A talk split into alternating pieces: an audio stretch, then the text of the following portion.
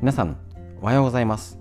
9月6日火曜日第355回手作り構想ラジオ。本日もよろしくお願いします。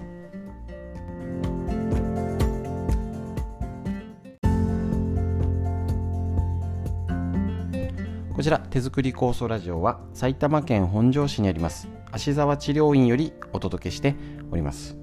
私の母親が手作り構想を始めて35年ほど経ちまして、えーと、こちらですね。北海道帯広市にあります十勝金星社川村文夫先生にご指導をいただきながら家族で長年構想をとみ、えーと、みんなでですね、えーと、構想の指導ということでですね勉強会とか今までやっておりますけれどもコロナの影響でやり方を挑戦中でございます。その一つがこちらラジオ。いろいろね、これからまたネットの配信をちょっと力入れようかとは思っておりますので、ちょっとね、Twitter、Facebook で手作り酵素ラボっていうのでね、ちょっとずつ更新しておりますので、ぜひあの皆さん、わかんないよって方もね、息子さん、娘さんとかもしあのあったらこういうのなんか出てるらしいよみたいのを、ぜひチェックしてもらったらいいなと思いますので、声かけていただければと思います。ということで、今日もですね、いつものラインナップ、フリーのお話、ったり脳のことみんな知りたい東洋医学の知恵をご紹介していきますのでよろしくお願いします。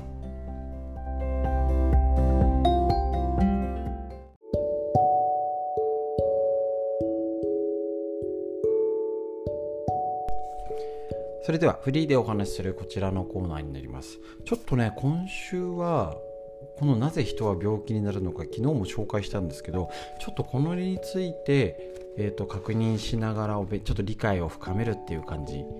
に補足説明的な感じですね。もうまずは前のセミナーでまとめてお話ししましたけれども、えーと、補足説明として、えーとお話しさせていただきます。そもそもこちらのメインは結論を先に言うと副腎よく副腎疲労なんて言いますよね。こちらさまざまなホルモンを分泌するんですけど重要なのがコルチゾールってホルモンストレスホルモンなんですね。ストレスを受けるとこれホルモンが出るんですよね。いやまあこれはあの正常な反応です。ただストレスを受けすぎるとこのコルチゾールがうまく作られなくなっちゃったり急に出なくなったり分泌のコントロールが乱れるんですね。で、えーと、こういう体の状態があると結局体のバランスが取れない。でこれは病気じゃないっていうのがねで結局このままほっといて疲れがうまく働いてないをほっとくと風船が破裂するように一気に潰れちゃって、えーと立ち上がれなくて精神科に行っちゃうみたいな。流れになるんですね。でそれが慢性炎症ストレス運動不足低血糖睡眠不足っていうことでえっ、ー、とあるんですね。であの低血糖がちょっと分かりづらかったかなとは思いますのでもう一度確認します。低血糖。病気を引き起こす5つの根本原因。要は低血糖だと病気になるよって思ってないんですよ。だからちょっと分かりづらいのかな。糖質制限ダイエットや血糖値を下げると謳われている特定保険用食品などなんとなく血糖値悪。出てますね。しかし糖というものは私たち人間の活動に欠かせないエネルギー源です。私たちが食事をとると食材に含まれる炭水化物などが消化吸収されブドウ糖となります。このブドウ糖は脳神経系赤血球筋肉などの働きにおける重要なエネルギー源となります。血糖値とはこのブドウ糖が血液中に含まれる濃度のことを言います。ここでえっ、ー、とまあ基本的なけ、あの、数値はあるんですけど低血糖とは血糖値が一般に70以下になるとあのー、良くなくて50以下だと低血糖これね意識がなくなって昏睡やばいです。30以下になると。この低血糖どうなるの？で低血糖イコールミトコンドリア機能障害ってなるってことなんですね。ミトコンドリアなんかねこの横文字がよくわかんないですね。これ、えっと、要はエネルギーがで生まれないんです。車でいうガソリンが入らない。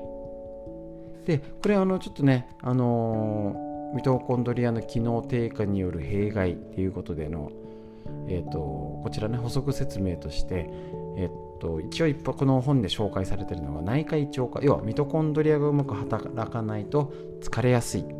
寝起きが悪い。風邪をひきやすいむくみがある便秘や下痢食欲不振吐き気があるなんて内科胃腸系の病気。病気というか症状ですね。循環器脳神経では動悸息切れ胸が痛む頭痛頭が重いよと。婦人科では冷え性月経の異常生理の異常ですね。心療内科だと神経過敏注意力低下イライラ。これ全部ミトコンドリアの機能低下による弊害。皮膚科だと先発時に髪の毛が抜けやすいあざがよくできる湿疹ができやすい顔色が悪い。歯科耳鼻科の関わるやつだと喉の不快感立ちくらみめまい耳鳴り歯茎の出血。整形外科に関わるやつは肩こり腰痛背中の痛みなんていうのもミトコンドリア。これがうまく働かないよっていうのがあります。で例えば糖質はしっかりとってるよって言っても結構甘なんか年取って甘いもの食べたくなったりしません？そうなんですよね。これ体がうまく使いこなせなくて体が欲してるんですよね。だからなんか昔そんなあれだったけど休憩の時甘いもの食べるとやたら美味しいんだよねっていうとうまくいってない糖が。でこの糖のもまたねややこしいんでね適当でいいんですよ。要は入ってるか入ってないかだけじゃなくて入った糖がうまく使いこなせてないのか。でまた例えばそれ使いこなせてるんだけどインスリンとの反応インスリンは血糖値下げるんですよね。取り組むために下げるんですけどインスリンとの対応が悪くてうまく噛み合わなくて血液中に余っちゃう。これも高血糖ある意味高血糖になっちゃうからそれを下げろ下げろっていうのは実は体で言ったらエネルギーを作るな作るなとも一緒になっちゃうんです。決してこれは過剰に食べ過ぎてる。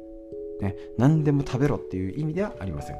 低血糖。こういう目でちょっと見てみてみましょう。このね病気の原因とっても大事です。酵素の活用に使えそうです。以上です。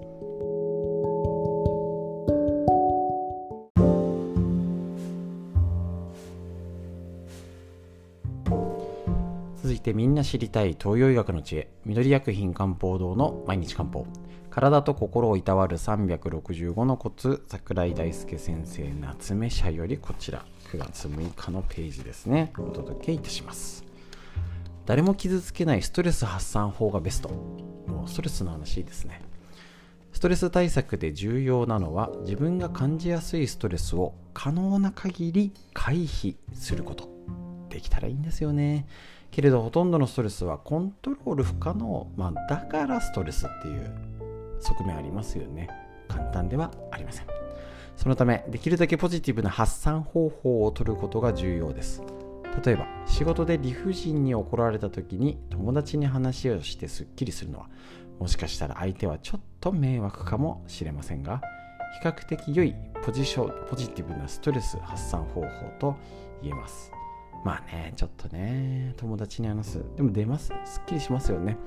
ただこれがねコロナになってねうまくできなくなっちゃってる人がいっぱいいる。ポジティブなストレス発散方法とは？他人も自分も傷つけない方法です。物や人に当たったりお酒を大量に飲んだり大量に食べたりすることは自分や周りを傷つけることになるので間違った方法です。買い物は新たな経済的ストレスを生み出さない限りはベストではなくともいい方法と言えます。買い物ね。大きく伸びをする。空を見上げる。力を抜く。スポーツする。写経や瞑想するなど自分に合いなおかつ健全な方法がきっとあるはずです。それを一つでも多く持つことがストレス社会で生き抜く必要なスキルとなります。そうなんですよね。何で発散するか。とっても大事になってくると思います。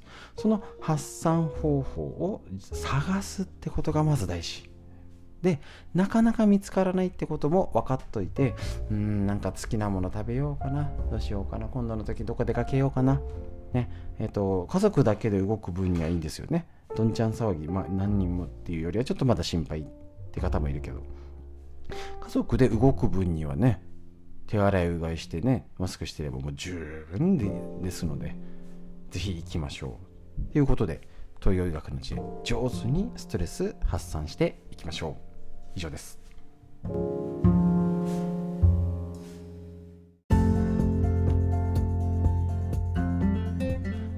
ということでこのストレス発散方法がぜひこの一つラジオになっていただけたら幸せかなと思います。ねあの深呼吸。肩を回して背筋を伸ばして空を見上げましょう。息吸って。吐いてふだいぶ空が秋めいてきてます。雲はどうでしょうか？台風でねどういう雲になってますか？しっかり息吸って。吐いてふ背中回して肩回して伸ばしてね。しっかりシキッと生活していきましょう。本日も最後までお聴きくださいましてありがとうございました。皆さんにとってより良い一日になりますように。それでは以上です。